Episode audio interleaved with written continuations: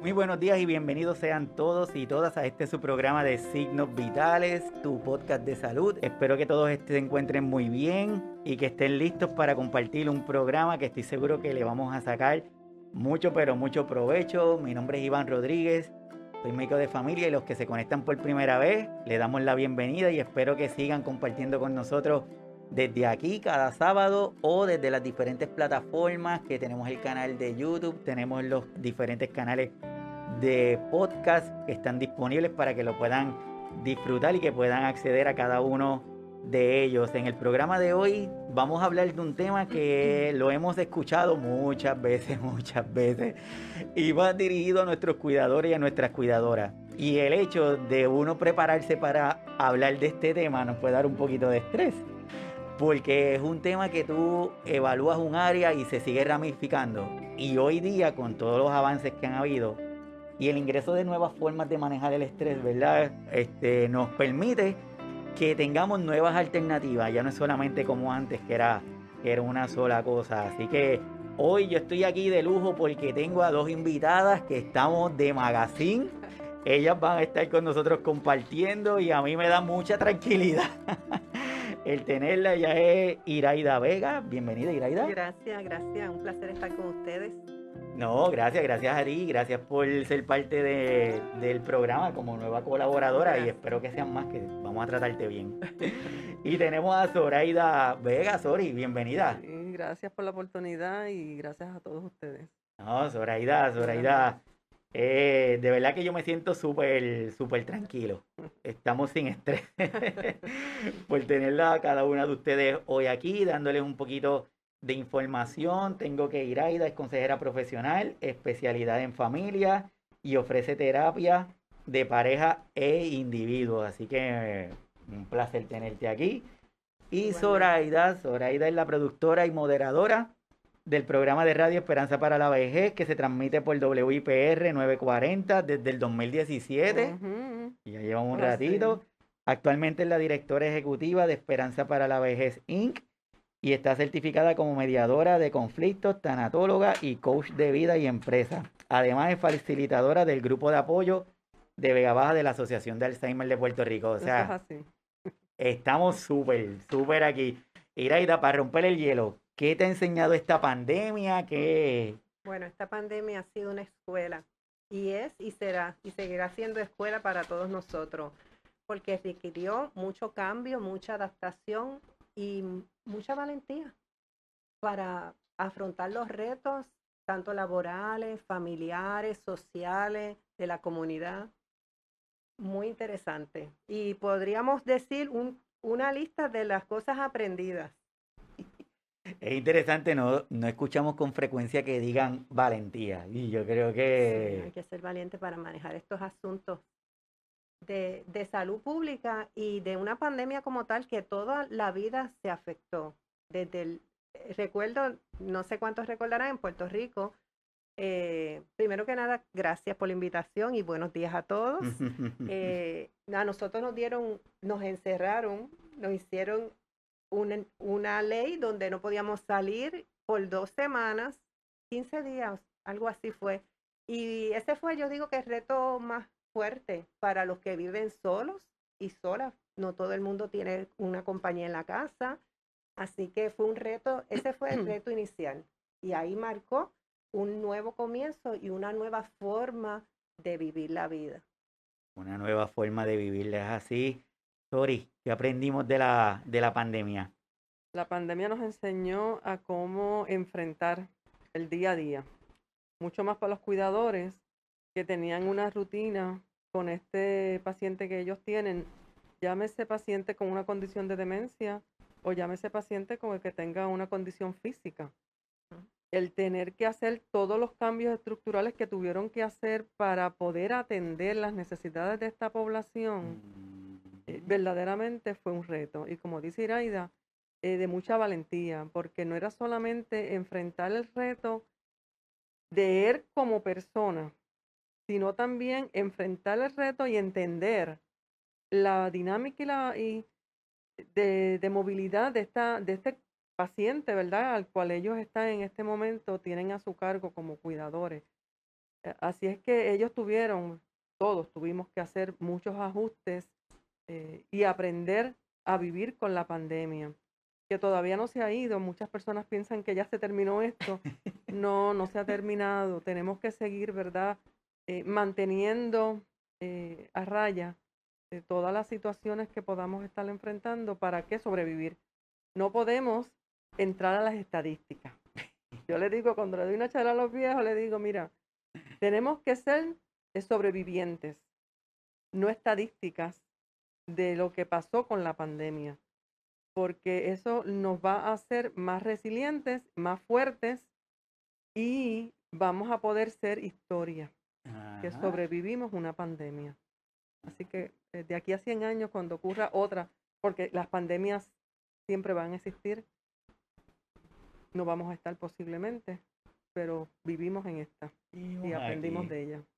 Es verdad, esto es, esta pandemia nos, nos alteró todo y por eso es que muchas veces la gente dice esta nueva normalidad que nos ha llevado, pero cuando nos trasladamos hace un año y medio atrás que ocurre esto, pues no estábamos preparados y de momento toda la rutina se cambió. Y de cambiar la rutina, nosotros siempre hablamos que a nuestros adultos mayores es importante mantenernos en rutinas para que puedan mantenerse lo más estable. Y de momento Todo cambió. se le fue la rutina y de y algunas personas le dicen a ese cambio de rutina le dice que es estrés, que le dice que es esa nueva forma de ver las cosas, así que hoy vamos a estar hablando de este estrés, pero lo vamos a estar hablando de una manera para darle información, no solamente con las definiciones, sino es que logramos identificar a esa persona que puede ser que no sea ni cuidador, porque vamos a estar hablando de eso, puede ser que no sea ni cuidador, pero que podamos identificarlo y, de, y ayudarlo, porque si lo hacemos a tiempo, probablemente le vamos a salvar la vida alguien. Así que, Iraida, ¿qué tenemos? Mira, eh, como menciona, una nueva normalidad. ¿Y qué significa eso? Hubo cambio. Y el elemento clave para el estrés es el cambio. Si hay cambio, que es algo que la persona ni se da cuenta, cambios buenos, positivos o cambios negativos, genera estrés en el cuerpo. ¿Por qué? Porque el estrés es una reacción, una alteración que tiene el organismo ante algún cambio. No necesariamente tiene que ser una amenaza, como normalmente pensamos, ah, es que me da estrés porque esto me amenaza. Me da estrés aunque yo esté contenta. Lo único que le ponen otro nombre y hay que manejar el estrés. Ahí, este es el propósito principal es que si en la medida que conocemos un elemento, el segundo elemento importante aquí es conocimiento. Si no conocemos, estamos como perdidos en el, en el laberinto. Así que mientras más conocemos del tema, más podemos tener un mejor manejo, inclusive también conocernos a nosotros mismos. Yo siempre pienso que es una cosa bien importante saber cómo nosotros reaccionamos al estrés. Así que tiene que haber como una autoevaluación, una autorreflexión de qué me produce estrés y cómo reacciona mi cuerpo. Y por supuesto, tenemos tantos elementos en el ambiente, el estrés ambiental, el estrés en mi propia mente, en mi familia. O sea que hay, son muchos elementos, pero lo importante es conocer del estrés, conocer mis reacciones y poderlo manejar. Súper. O sea que desde la entrada ya nos estás diciendo aquí que esta, este tema va a estar súper interesante porque probablemente alguien que nos esté viendo, quizás no esté escuchando después, escuchamos la palabra estrés y automáticamente pensamos en algo malo. Eh, estrés es algo malo, no es nada bueno, así que vamos para allá. Sí, definitivamente el estrés se describe más bien como una sensación de agobio, preocupación, agotamiento. Y vamos a ver más adelante cómo llegamos a la etapa de agotamiento, que es la que debemos evitar.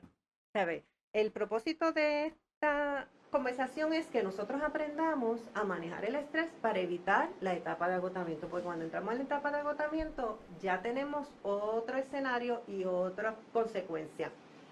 Interesante, le puede dar en cualquier edad. Los niños, los niños tienen, les dan estrés. Así que hay que atender no solamente, ¿verdad? A todos los, a todos, y en especial los cuidadores que casi siempre cuidan ancianos y cuidan niños. Ellos van hacia todas las edades. no importa el género y circunstancias personales. Tú puedes ser pobre, como puedes ser rico, como puedes ser profesional, como puedes ser tener un oficio.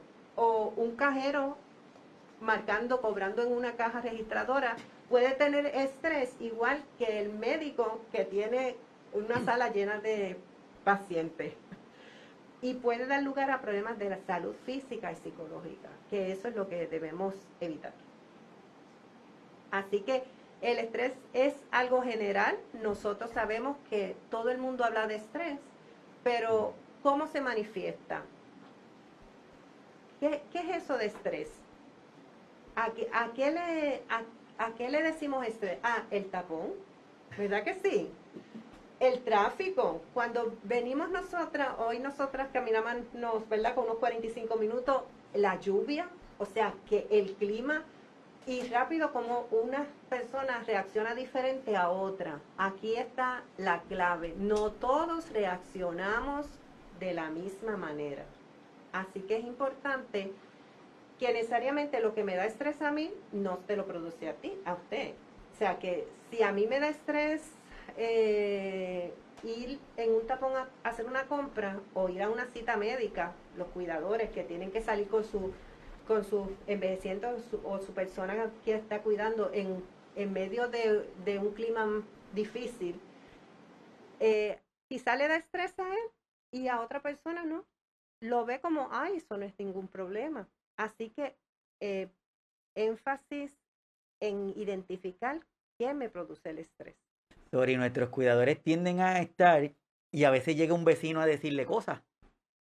Y ese cuidador de por sí está bajo estrés continuo de cambio, comportamiento, y de momento llega este vecino y le dice, oye, doña fulana, si, si le cuento lo que me pasó ayer, dice, yo no necesito que me cuente lo que te pasó ayer, si yo, yo lo conmigo lo tengo un montón. ¿Cómo nuestros cuidadores pueden empezar a, a protegerse de este tipo de situación? Bien, como dice Iraida, lo más importante, y a mí me gusta siempre eh, eh, cuando hablo con, las personas, ¿verdad? Que aprendan a conocer a su enemigo, que identifiquen, ¿verdad? Ese, ese estresor que les pueda estar ocasionando, que por más sencillo que sea, eh, lo puedan identificar, lo puedan manejar y lo puedan ventilar. Porque una de las situaciones que tenemos con los cuidadores es que ellos entienden que eh, somos los Wonder Woman o Wonder Men y ellos eh, son los, los cuidadores mejores en el sentido de que no importa lo que pueda estar pasando alrededor, ellos lo van a poder manejar. Y no necesariamente, porque con todo esto, ¿verdad?, que ha sucedido de la pandemia, pues tú tienes a este cuidador que está en su casa y que posiblemente esta vecina que ha venido en, de dos formas esta vecina pudo a, dialogar con ella, a traerle su preocupación. ¿Por qué? Porque no tiene tampoco con quién hablar y ve a esta vecina como que es la persona que, que es su punto, ¿verdad? Focal para ella ventilar.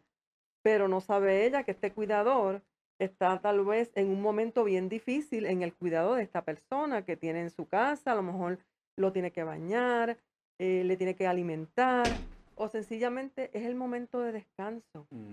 Tenemos que buscar ese descanso para que entonces también ellos puedan ir manejando cada una de estas situaciones que están enfrentando día a día con el estrés de cuidarse a él, al paciente y a ellos mismos. es un proyecto.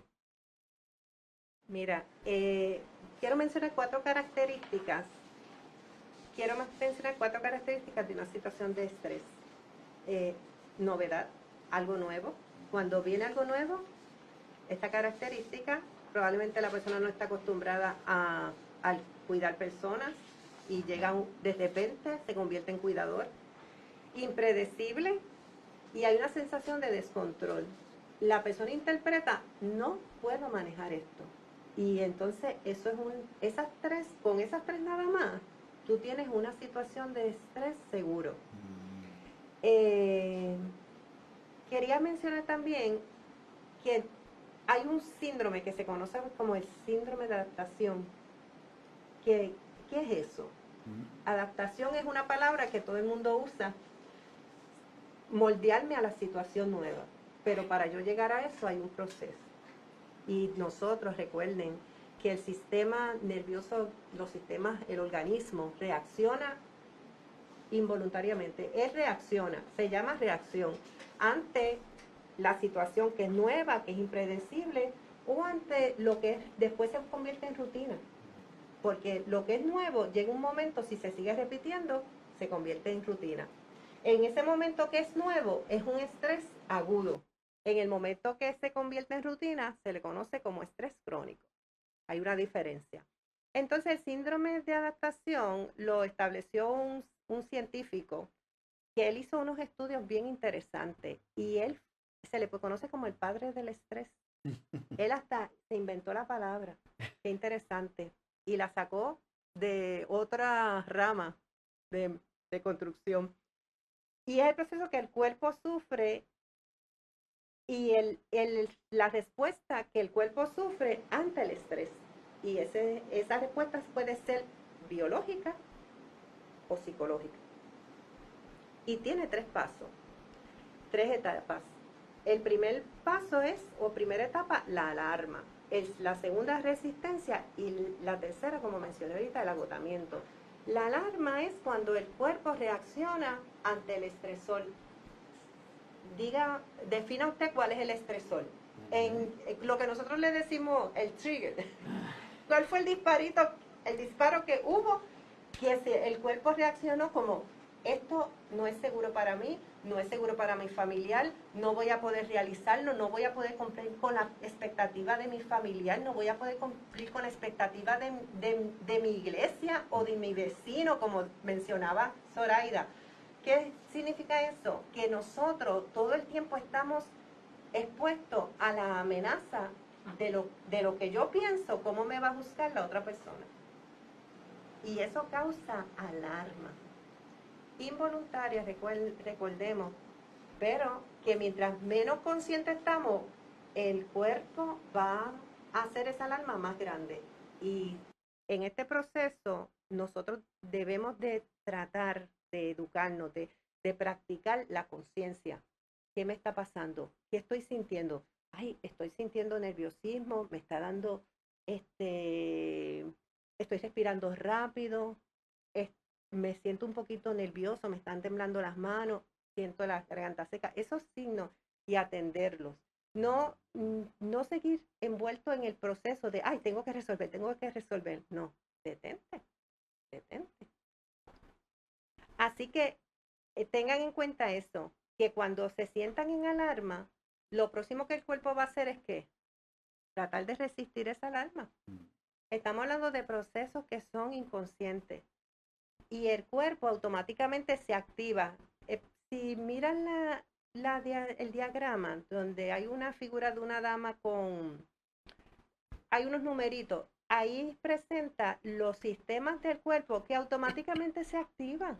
Doctor, usted que es experto en el cuerpo humano, mira, lo voy a, lo voy a mencionar brevemente. Sistema nervioso, sistema muscular, sistema respiratorio, sistema cardiovascular, sistema endocrino, sistema gastrointestinal y sistema reproductivo. ¿Qué usted cree, doctor?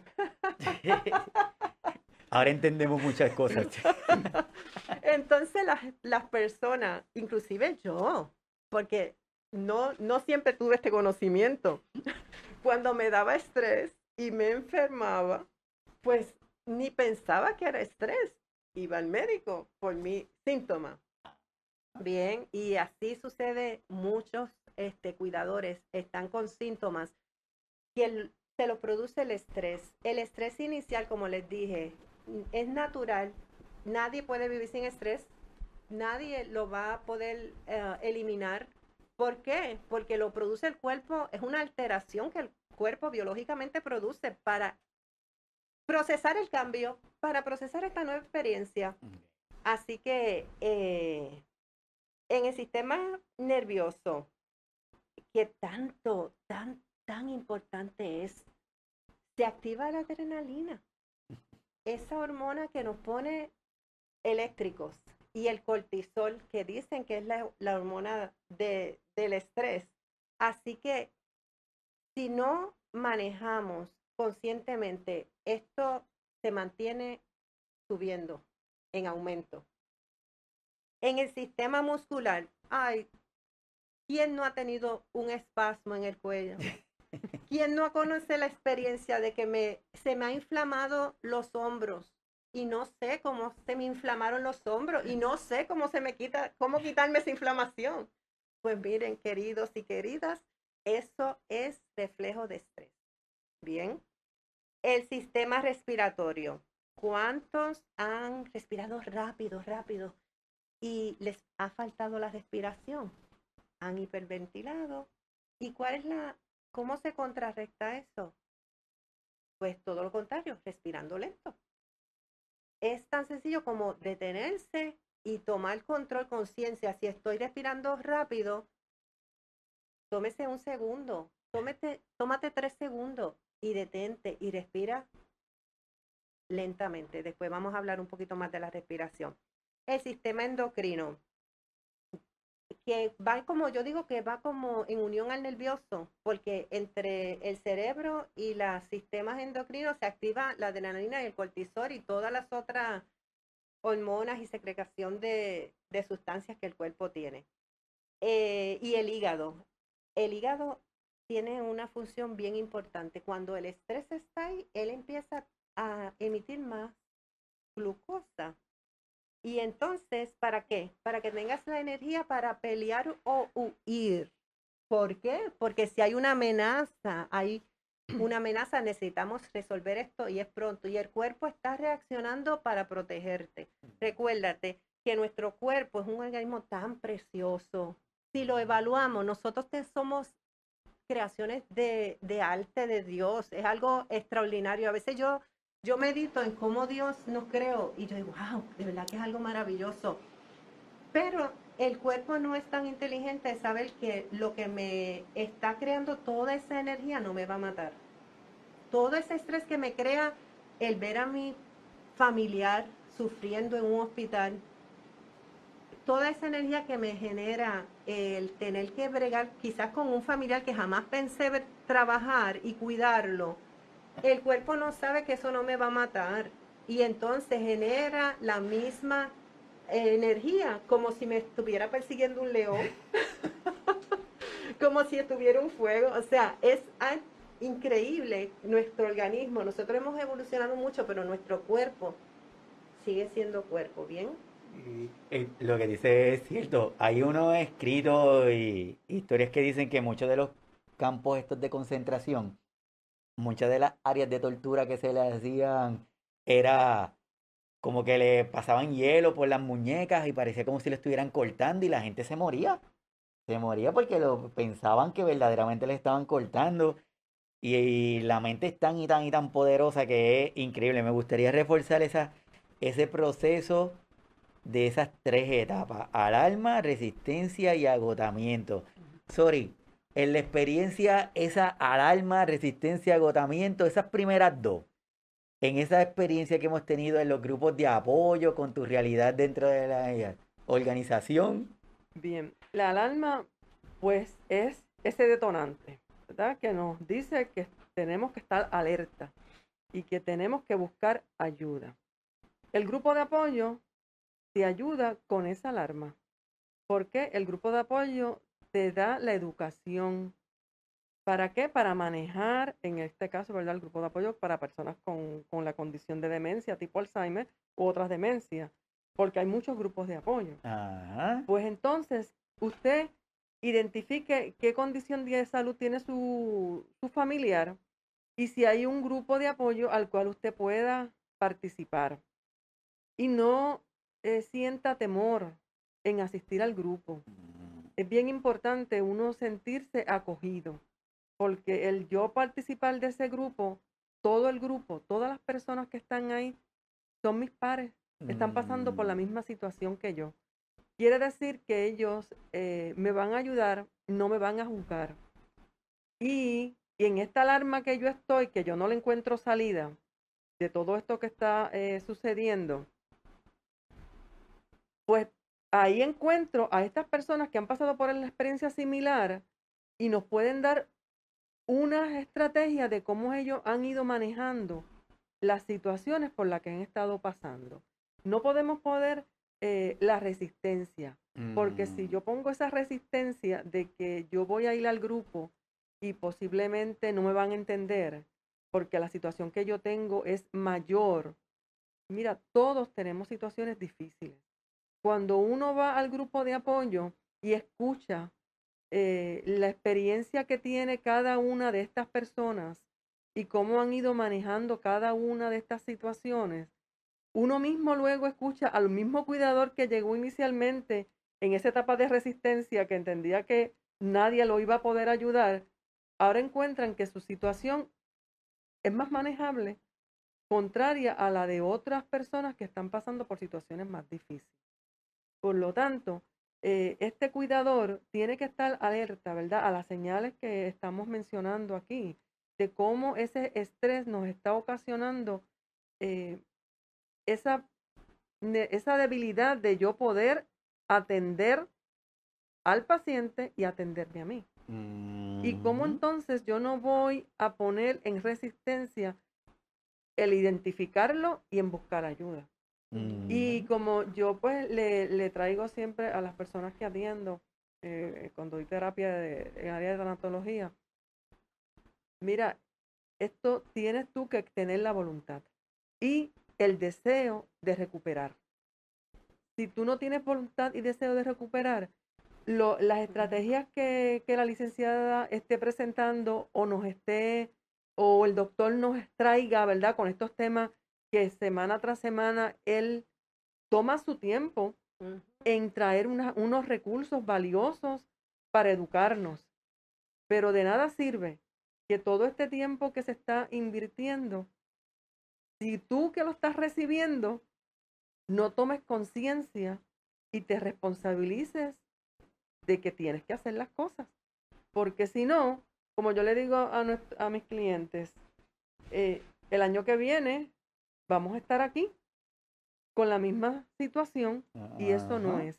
Tenemos que movernos e identificar la alarma para poder trabajar con ella y no poner la resistencia a cómo yo puedo trabajar con, con la situación que nos está afectando. Quiere decir que uno de los primeros consejos, si podemos hablar de consejos, sería si usted, independientemente de que sea cuidador, no cuidador, si es una persona que siente que ya está batallando contra algo, no resistamos inicialmente, o como hacemos típicamente, como me dicen los pacientitos, es que yo me tomo la pastilla cuando ya no puedo más.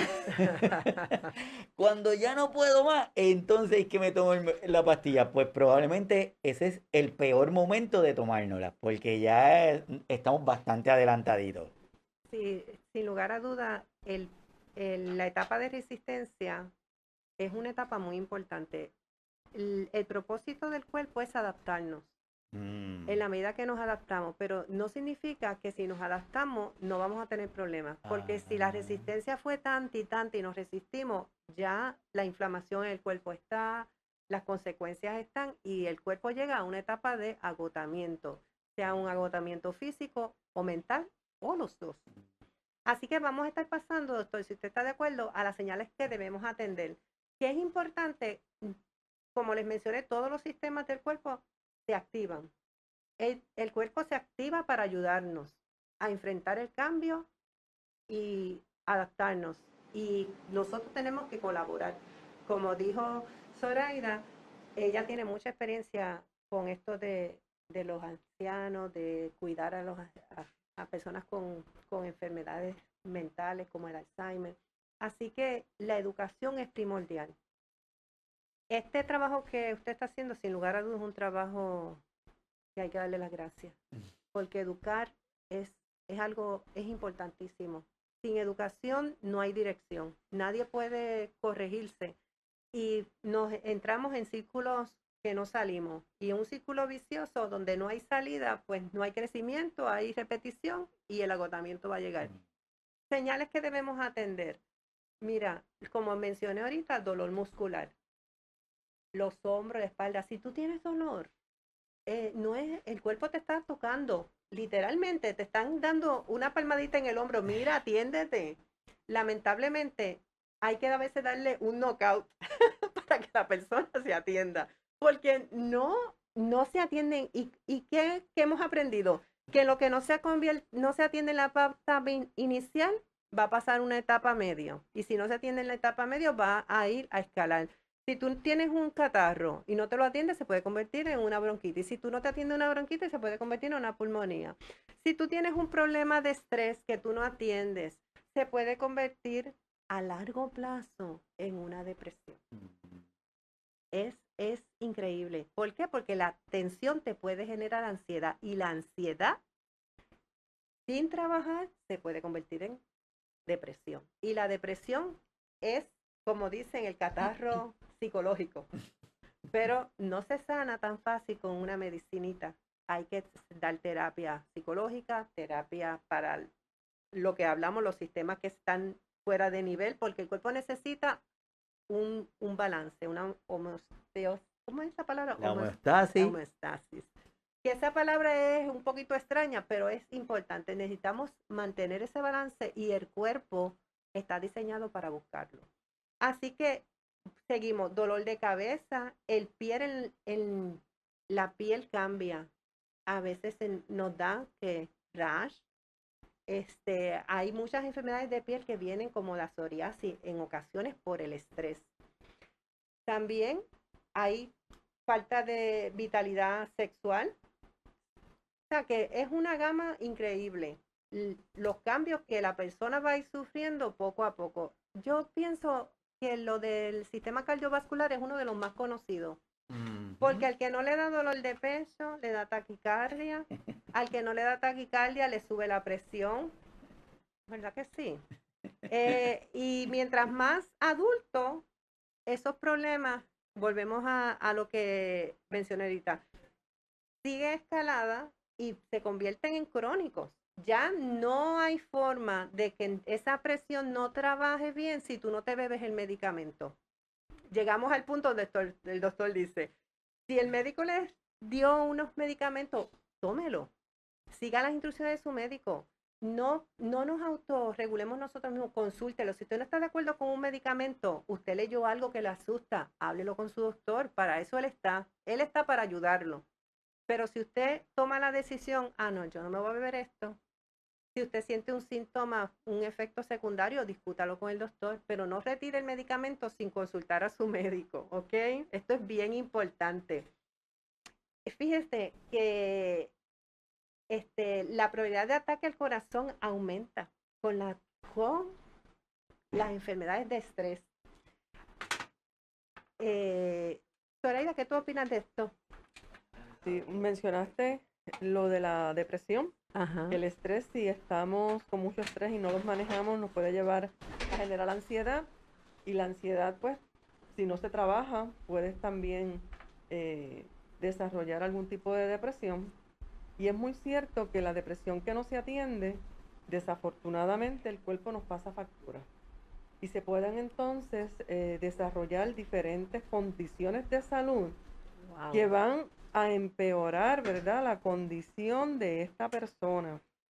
Inclusive cuando las personas tienen alguna pérdida que nos puede ocasionar ese estrés, ¿verdad? Porque llegó la muerte de un familiar, que fue una muerte inesperada, fue una muerte súbita, todo lo que conlleva esa pérdida, porque ahora mismo estoy solo, eh, tal vez esa es la persona que era eh, la persona principal en el núcleo del hogar en el área económica, pues ahora ya yo no tengo ese sustento económico, era mi pareja de toda la vida. Todos esos cambios pues me van a generar un estrés demasiado de fuerte eh, que posiblemente la persona no entiende que debe de buscar ayuda. Mm. Cuando no busca ayuda, pues eh, yo he visto ahora muchos casos que están desarrollando ataques de pánico. Ahora es la orden del día son los ataques de pánico. Cuando yo educo a mi gente, le digo, primero tenemos que identificar que los ataques de pánico, ¿por qué suceden? Bueno, por algo desconocido. Si tú conoces qué te está provocando este estrés, pues vamos a manejarlo. Mm. Porque si no, podemos en un futuro desarrollar un tipo de demencia. Eso ya los mm. estudios lo dicen, no lo estoy diciendo yo, lo dicen los estudios. Por lo tanto, lo que se está presentando hoy aquí es la base, es, es- es la, la zapata. El- el- La zapata para uno recuperarse y evitar que en un futuro pueda uno desarrollar alguna condición eh, de salud física, algún tipo de cáncer que está también ya Sí. mencionado en las, Sí. en las investigaciones, que hay cáncer que son ocasionados por pérdidas o depresiones que no se han atendido, igual que las demencias. Así que yo los exhorto a que sigan las instrucciones que les estamos Sí, brindando. definitivamente que eso que has mencionado me, me encanta que lo hayas traído, que es que una depresión sin atender no es una depresión de un periodo corto, es cuando son depresiones que ya no tienen, Sí, tienen no, pues larga depresiones vida, vamos a tener y siempre es- eh, las vamos a poder manejar, pero cuando son depresiones que que sin atender. sin atender, pues entonces es el problema. Ahí Ah, es donde se Ahí se convierte, se puede convertir en, inclusive en Alzheimer, y está Ujú. probado que el colesterol también es un factor que es un riesgo, son factores de riesgo. Así que esto que estamos identificando aquí como factores de riesgo o señales que debemos atender. Son importantes y en la medida que nosotros seamos conocedores, nos va a ir mejor la vida. Y ciertamente que una muerte súbita eh, debe ser bien difícil, pero yo les voy a decir, la realidad es que también una muerte esperada también es igualmente difícil. Todo depende de la persona, de uno mismo. Todos no somos iguales. Hay Sí, ¿cómo personas que ya se preparan, lo ven venir, "Mira, esta persona ya está anciano, está enfermo, se tiene que morir. Así, el que es práctico, así lo dice. Pero hay personas que no son tan prácticas y aunque la persona sea anciana, aunque tenga la enfermedad que tenga, la persona no acepta que esa persona va a partir. Y no Ah. importa la edad que tenga, la persona entra en una depresión. Y en un Mm. proceso de pérdida que si no se maneja, pues puede ven- llegar a una depresión.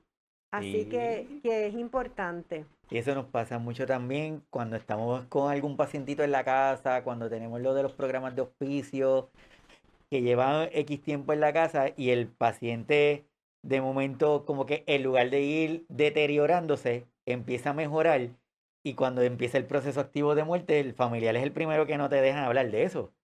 Pues dicen, no, no, pero si yo lo veía bien, ¿cómo tú me vas a hablar de eso Sí. ahora? Increíble. Y eso es bien común que cuando que siempre el pacientito que va a partir como que tiene una leve mejoría.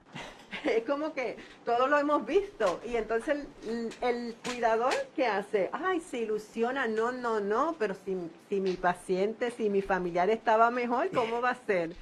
Así que eh, otra, volviendo a, la- a los factores de riesgo, señales que debemos atender, el insomnio, dormir bien es bien importante. Eh, el coraje, mira, yo, uno- otro de los temas que a mí me gusta trabajar es la ira, el manejo de ira. Mm. ¿Por qué? Porque la ira es una de las emociones más frecuentes que no manejamos.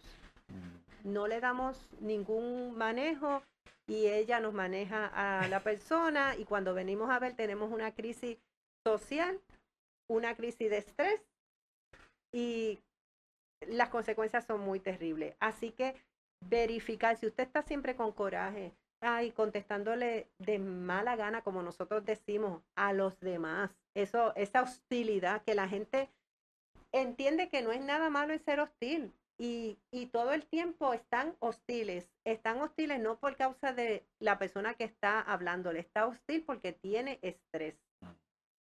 Y es una actitud que indica desagrado por los demás. Así que a nadie le gusta ser tratado con desagrado, Mm. porque ciertamente pues no es lo que esperamos de, de nadie. Y si la persona que está cuidando está con estrés, pues puede ser que tenga hostilidad y no trate también al paciente. ¿Verdad? Y, y lo vemos mucho. Este, vemos muchas personas cuidando a, a personas enfermas que los tratan fuerte. Y Mm. la persona que está alrededor dice, ay, pero que esa persona lo trata mal. Pero es que esa persona lleva tanto tiempo cuidándolo, no ha manejado su estrés y, y ahí está el resultado. Así que esto es una atención, un, un- consejo.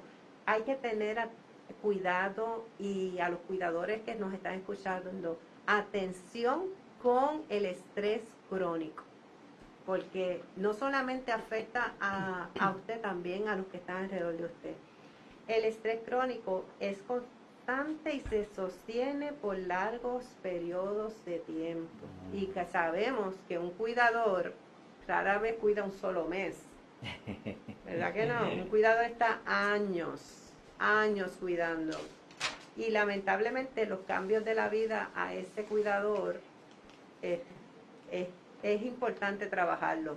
Puede ocasionar crisis nerviosa, requieren tratamiento médico y manejo de estrés. Así que insistimos en esto. Fases del estrés crónico, porque el estrés crónico es el que se obtiene el sostenido. Bien, no es el que me causa el tapón, eh, la peleita que tuve, la discusión, no, no, es una cosa que es constante, que hoy tuve este estrés y mañana voy a tener el mismo estrés. Según la neurocientífica Sonia Lupien, esta también consiste en tres fases. La primera fase, lo primero que hay cambios, según ella menciona, es problemas digestivos. Y los niños también le ocurre, y muchos niños que se quejan de dolor abdominal, no solamente es que comieron mal, comieron mucho dulce, es que tienen estrés. La segunda fase, ¿quién no ha sentido deseo de comer dulce? Bueno, yo soy, yo creo que yo tengo la segunda fase, activa casi todo el tiempo. Hago ayunos de azúcar y entonces vienen los deseos más ardientes de comer cosas dulces. y la tercera fase es donde te sientes enferma. Fíjate que esto implica, esto es como alarma, persistencia, y agotamiento. En la tercera fase ya es agotamiento, te sientes enfermo. Ahí es donde todo lo que hablamos ahorita de las señales y más, porque ahí solamente son pinceladas lo que, lo que mencionamos, se manifiestan. Inclusive puedes llegar a un agotamiento por estrés, por fatiga, por fatiga crónica, que eso es cuando has trabajado lo que llaman en inglés burnout, que has trabajado, has trabajado, has, hecho todo el esfuerzo y llegaste a la rendición. Es como el, el atleta que va corriendo esa carrera y al final se desmaya. ¿Mm? Eso es un, un, estrés, una fatiga crónica. Llegó a, dio lo máximo. Pues cuando llegamos a lo máximo, pues lamentablemente está la enfermedad. Y hay que atenderla con un médico no podemos quedarnos en casa con remedios. Tenemos que usar la medicina, que para eso está. Sí, lo que está diciendo Iraide es cierto. Y, y cuando estás hablando, me gustaría, sorry, algún cuidador ha ido donde ti a decirte, Zoraida, yo tengo dolor de cabeza, me duele el cuerpo, pero yo sé que es por estrés. Ninguno. Ninguno. Nadie se ve se identifica como que eh, tiene un estresor y mucho menos las condiciones. Simplemente ellos traen las situaciones, pero lo ven ajeno. Y traen las situaciones, ¿verdad? De que están, eh, lo ventilan del agotamiento, como trae la licenciada, que están presentando. Pero cómo ellos entonces buscan la ayuda es lo que no, no saben eh, cómo hacer ese, ese cambio y de aceptar, ¿verdad? También la ayuda que a veces los mismos familiares le proveen. Porque si al mm. grupo llega eh, familiares donde nos traen la situación de que le están asignando a una persona, pero ellos entienden que no, que nadie mejor que ellos para cuidarlos. Y le dicen, pues mira, está bien, si tú no quieres irte, porque dicen, vete, cógete ese día libre para ti. Pues si no quieres irte, pues te quedas allí, pero haz otras actividades para ti. Eh, ponte a ver televisión, léete un libro, eh, duermes más, siéntate a no hacer nada. Que eso es bien raro que uno se siente a no hacer nada. Pero deja que la otra persona que te está proveyendo ese apoyo, esa ayuda, pueda hacer la función que corresponde. Y eso, si cada uno de los cuidadores que tienen ese beneficio, que eso no son todos, no todo el mundo tiene a alguien que puede darle la mano para que pueda eh, descansar, aunque sea una hora. Aprovecha esa oportunidad. y libérate eh, de ese estrés que puede estar generando el cuidado. Y como decía ahorita Iraida, cuando tenemos este paciente en etapa, en etapa terminal, donde, y mucho más cuando están por hospicio, Ajá. porque ya la palabra hospicio, eso le tenemos miedo. Cuando tú hablas de hospicio, la gente pone la, la cara de cruz y raya, dice, no, eso, no, mami no está para hospicio, mami o papi están todavía bien, ellos no, eso no es, y entran en esa negación.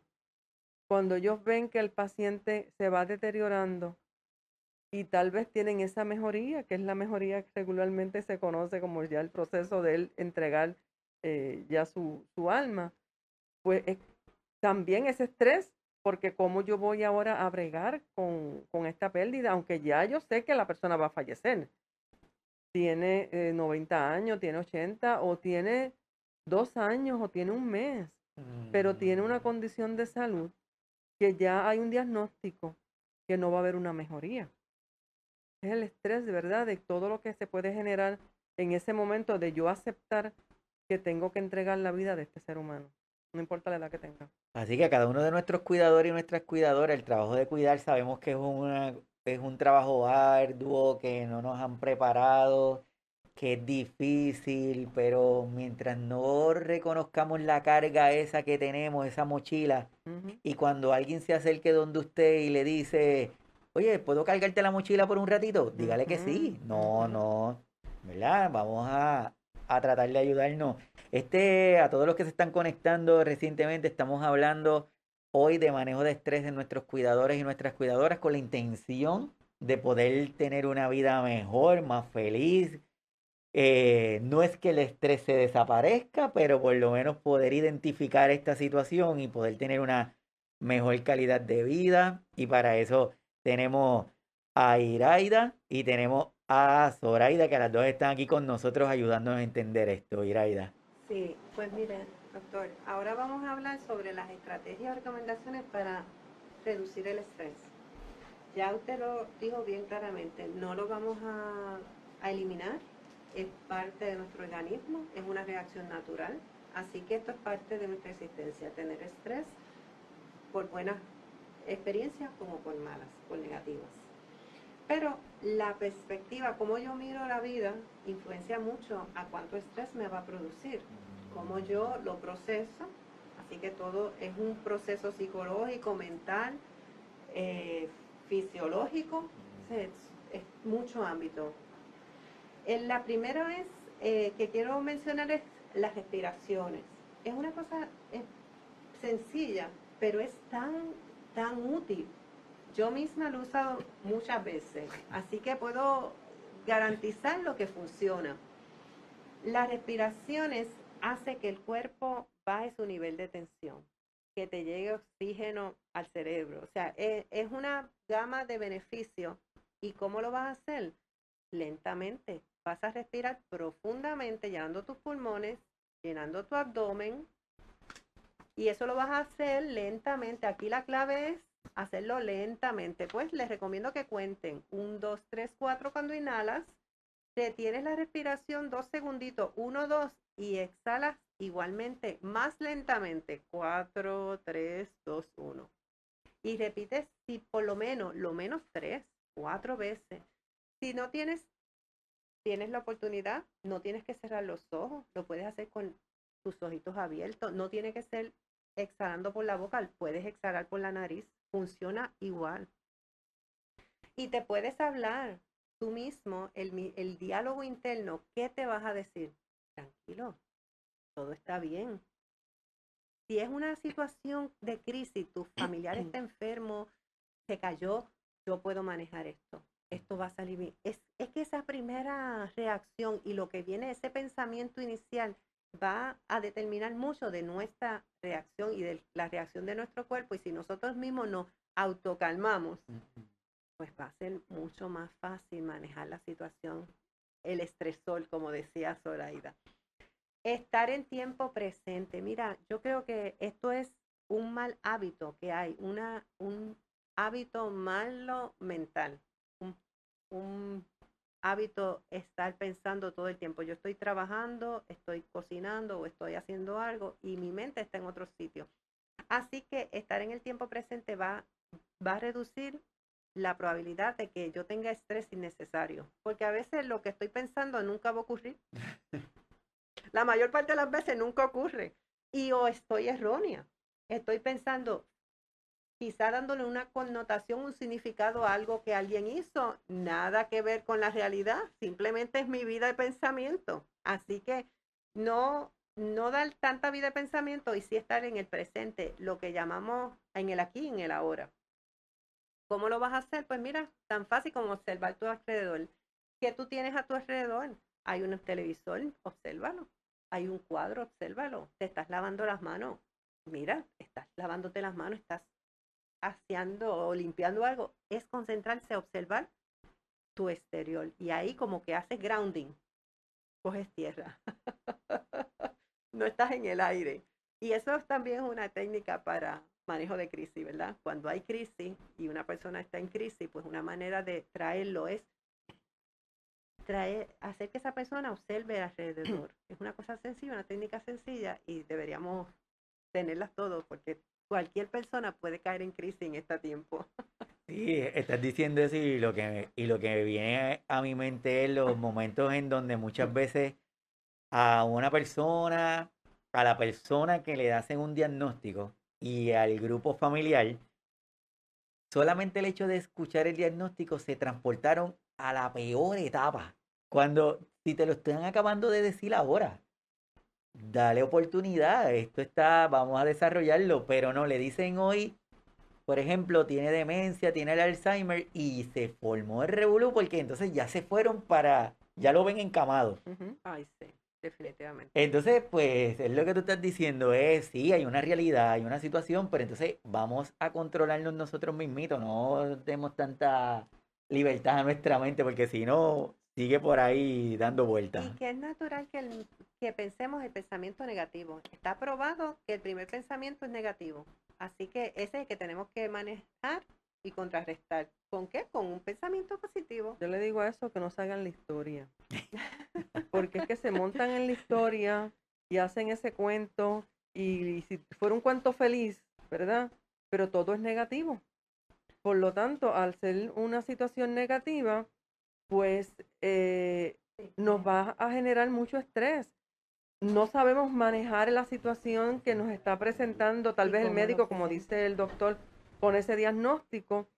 No sabemos entonces eh, si las, no, peor, cuando se dan estos diagnósticos y reunimos a la familia y al familiar, a la persona que se supone que tenga eh, el derecho de conocer su diagnóstico, lo obvian, porque no, no, que él no lo sepa. Mira, mm. esa persona, aunque no nos guste, tiene un derecho de saber su diagnóstico.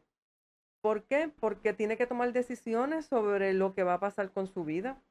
Y el no tenerle, eh, darle esa oportunidad, pues lo limita porque nos envolvemos, ¿verdad? Nos, en esa mentira de cómo eh, no, no causarle estrés, pero es peor porque él sabe que está pasando algo.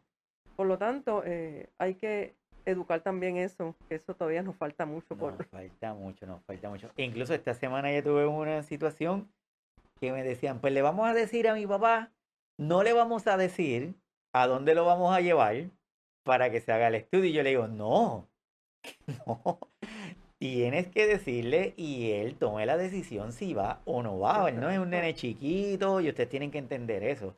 Porque lo engañan y todo lo que empieza con una mentira siguen mintiendo por ahí para abajo y después cómo le van a dar algún diagnóstico. Bueno, pues entonces también ayuda a mantenerse hidratado, beber agua, eh, establezca expectativas realistas. ¿Qué ustedes creen de eso? Eso es justo, justo y necesario, ¿verdad? Si establecemos expectativas realistas, nos ponemos, es bueno ponernos metas, pero vamos a ser realistas, algo alcanzable, medible y que lo podemos evaluar y hacer los cambios en la marcha. no podemos decir voy a comprar una casa mañana o voy a, ten, voy a resolver mi vida económica en, en un día. No, haga un plan. Si ahora viene una persona a su casa, sea niño, adulto, joven, y usted tiene que cuidarlo, pues la economía se va a afectar. Un plan, los cambios, manejo de tiempo. Hay mucho, es que requiere mucho esfuerzo y mucha planificación, pero en eso está eh, la ventaja. Si nos organizamos y ponemos estrategia y ponemos planes alcanzables, se nos hace la vida más fácil. Y es lo que queremos. Piensa en las cosas que te salieron bien. Mira, esta, esta sugerencia que, que estamos hablando aquí, hay, hay programas completos para aprender a ser agradecidos. Eso es una virtud, ser agradecido, eso se aprende. ¿Cuándo hay agradecimiento? ¿Cuándo nosotros nos sentimos agradecidos? Cuando sentimos que algo, algo se nos dio que lo necesitábamos mucho, cuando nos hicieron un gran favor, cuando algo salió bien. Esa, esa sensación de, de satisfacción que hay en uno cuando uno recibe algo. Pues mira, hay que aprender a ser agradecido con las pequeñas cosas. No necesitamos eh, un premio mayor, un Nobel, para sentirnos agradecidos. Cada día, cada día nuevo es una, es una razón para estar agradecido. Porque como dijo aquí mi hermana Zoraida, eh, todos tenemos que ver con la muerte. Y la muerte es un tema bien difícil. Yo la admiro mucho a ella porque ella maneja ese tema. Yo no, yo no soy buena en ese tema, señores. Pero eh, la vida, nadie sabe cuándo vamos a irnos. Hoy estamos sanos, completamente sanos, y queremos llegar a nuestra vejez saludable. Pero estamos un día a la vez. Así que ser agradecido igual con su, con su persona que está cuidando. No sabemos cuánto tiempo la va a cuidar hay que ser agradecido. Y las pequeñas cosas, hace, pues, puedes hacer una lista todos los días, trata de hacer una lista, aunque sea de tres cosas, por las que agradecer y las que pensar, mira qué bien me salió, mira, llegamos bien, no, tuvimos problema con el tráfico, mira, este, qué bueno, pudimos organizar todo esto. Son cosas que parecen insignificantes, pero son cosas por las que nos podemos sentir agradecidos y contentos, ¿verdad que sí? Eso crea que una sensación de satisfacción, de, de plenitud, de punto com. No hay forma de salir de ese, de ese, eso mire, practíquelo. Practique reírse, sonreír. El cerebro eh, va a cambiar. El, el cerebro dicen que no es tan inteligente. Si usted se ríe y usted se sonríe y al mal tiempo buena cara, como decía el refrán popular, eso ayuda también. Ayuda que el estado de ánimo cambia. Ok, aquí estamos continuando con esta conversación sobre el manejo de estrés en cuidadores, así que yo lo que les recomiendo es que luego revisiten la, la página, revisiten esta conversación porque definitivamente luego que uno la escucha es que uno como que escucha cosas que no, no la había escuchado en ese momento. Que gracias a cada uno de ustedes la intención es, como estaba diciendo ahorita, sorry, que es que la información la pongamos en acción, no quedarnos con ella en nuestra mente, porque ahí no vamos a hacer mucho, ¿verdad? Que esa información es buena para el otro. Mira, si esto, si esto lo estuviera escuchando fulano, esto, mira, esto le va tan bien a Sutano. No, no, no es a Sutano, es a usted que le tiene que, aplicar en este momento y, ir bien. Excelente, excelente. Así mismo. Es cierto. Así que Iraida, para ir resumiendo, ¿qué, ¿qué tenemos? Ok, pues mira, para volver a la técnica de cognitiva, es estar consciente de que hay una triada también. Está la visión negativa sobre el mundo, ni visión negativa sobre el futuro y visión negativa sobre uno mismo, sobre la persona. Si la persona tiene esas tres puntos mm. en negación, pues ya tú sabes que esa persona va a estar siempre con estrés, así que evalúese y cambiar esos pensamientos que son negativos, los va a reemplazar con uno positivo. Eh, lo importante cuando pasa una mala experiencia, reconocerlo, este es un punto nuevo, ¿verdad? Reconocerlo, identificar la emoción, verbalizarlo, esto manejo de emociones, verbalizar qué emoción tengo, tengo coraje, tengo ira, estoy triste, me siento frustrado. Respirar profundamente como les enseñé, como les mencioné, y dejar ir la emoción. No, no regodearse en la experiencia negativa. Reemplazar el sentimiento negativo. ¿Cómo yo reemplazo ese sentimiento? Mientras más, más rápido te salgas de ese estado negativo, mejor para tu salud. Pues mira, haz alguna actividad que te guste. Distráete, como mencionó Sori, leerte un libro, escuchar música, haz una llamada y habla con alguien positivamente, no solamente del tema de, perdón, de lo que te pasó negativo. Busca las positivo de esta situación. ¿Qué aprendiste? ¿Qué aprendimos de todo? ¿Sale algo bueno? Se puede. Que, que no. Bueno, hay situaciones que son bien difíciles y los reconozco pero trata siempre de buscar qué aprendiste de esta situación y poner las cosas en contexto. Como Sori estaba mencionando, que muchas personas pues tienden a ser víctimas, pero hay que mirar, en realidad esto es injusto, estoy siendo víctima de maltrato, unas situaciones reales y si usted está siendo víctima de una situación de maltrato, pues usted busca ayuda y lo, si tiene que llamar a la policía, lo llama. No alimentes la química del estrés. Este es el punto. No te mantengas en esa situación que es injusta o que, o que es, te hace una víctima. Busca ayuda porque hay situaciones en realidad que necesitas manejar, no quedarte ahí aguantando o soportando porque crees que es tu deber. No. Si hay una injusticia hay que manejarla también. Está probado que la meditación es uno de los medios más eh, seguros para manejar el estrés y para superar muchas enfermedades. Así que busca información en Google y en las internet. Hay muchas uh, YouTube de, de, meditar, pero también eso es algo, un tema que se puede, el doctor lo puede trabajar más adelante. es un proceso para alcanzar serenidad y armonía. Y la base, la técnica principal es la respiración. No tienes que saber meditar, pero sí puedes respirar. Así que yo te mm. recomiendo 100%, aprende a respirar. Aprende a respirar y tú vas a ver que tu vida va a mejorar. Inclusive cuando te despiertas a mitad de la noche, en lugar de ponerte a pensar en los problemas, concéntrate en tu respiración y vas a volver a dormir. Eso, si no lo practicas, no lo puedes usar. No, no es cuestión de que, ok, no me funcionó hoy, no te funcionó hoy, pero sigue practicándolo para que tú veas que te va a dar resultado. El apoyo social. Eh, los grupos de apoyo, eh, tiene grupos de apoyo de Alzheimer. Eso es vital. Grupos de apoyo, es, eso es la salvación de mucha gente.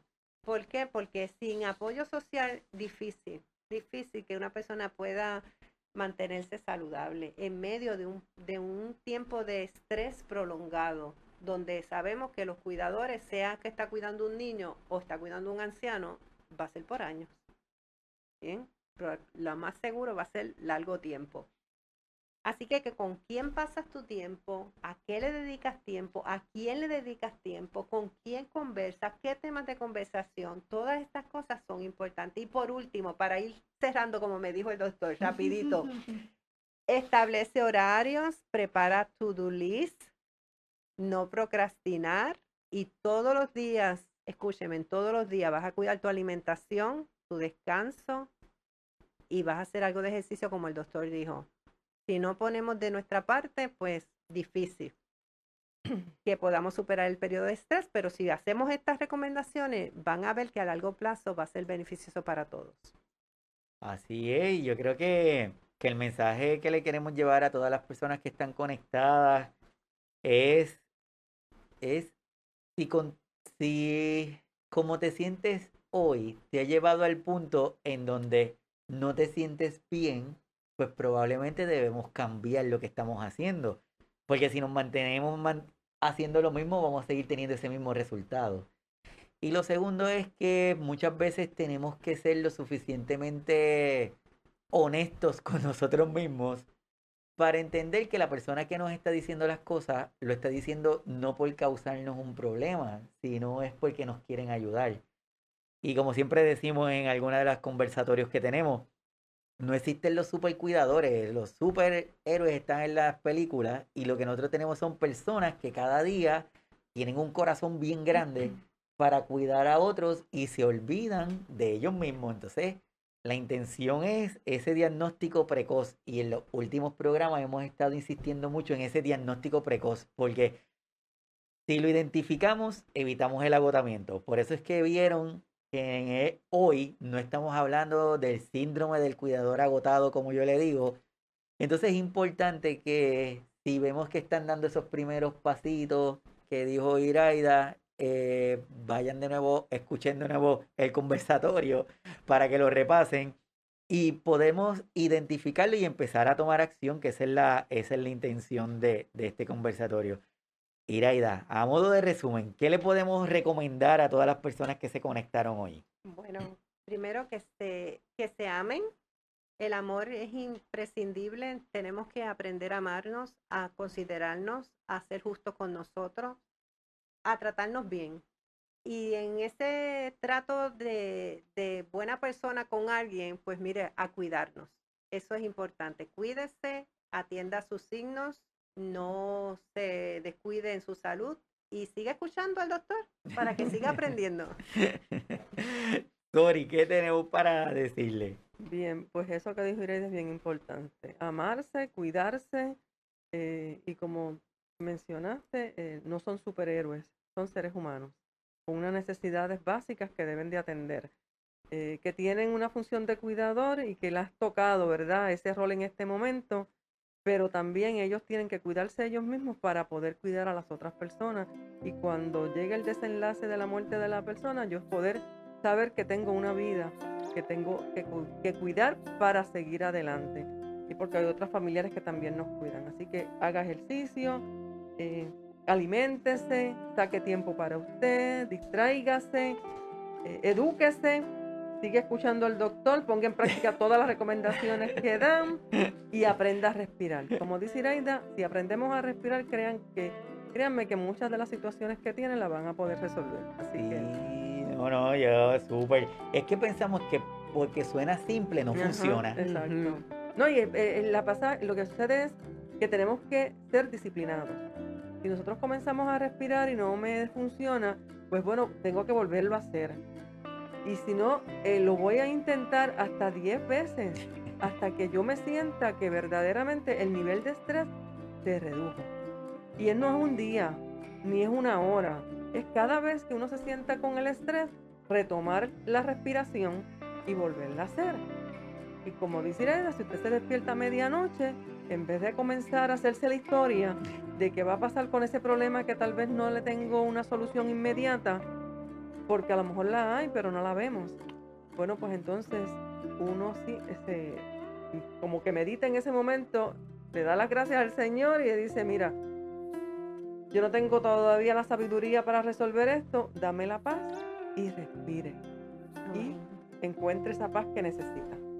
Así es, así que yo le agradezco a ustedes para los que están conectados, después los que nos están escuchando por los podcasts, tanto Iraida como Sori, pues ellas son hermanas, están y tengo la, bendición de tenerlas aquí. Así que yo, poniendo en práctica lo que ustedes me están enseñando, les agradezco el haber estado aquí a tanto Iraida, Sori, que es amiga. a ti, porque él, yo, él me dijo, ¿verdad? Que yo tengo un programa eh, en WIPR. Aquí está. Pero él es colaborador del programa. Así que eh, los, cuartos jueves. de mes siempre tengo al doctor conmigo con su sabiduría, ¿verdad? Educando a la comunidad en general. Gracias, gracias. Aquí le estoy presentando, aquí está lo de Esperanza para la Vejez. Tenemos la página de Facebook, también está en, en internet, también está. Así que ahí tienen las páginas Consejería al Día de la licenciada Iraida Vega, Esperanza para la Vejez, en donde Zoraida está ahí lista. También ayudas que ustedes entiendan que pueden hacer a la organización. Es bien recibida todas las Gracias a cada uno de ustedes por compartir. Nos vemos el próximo sábado. Cuídense mucho y hasta pronto. Hasta luego. Bye.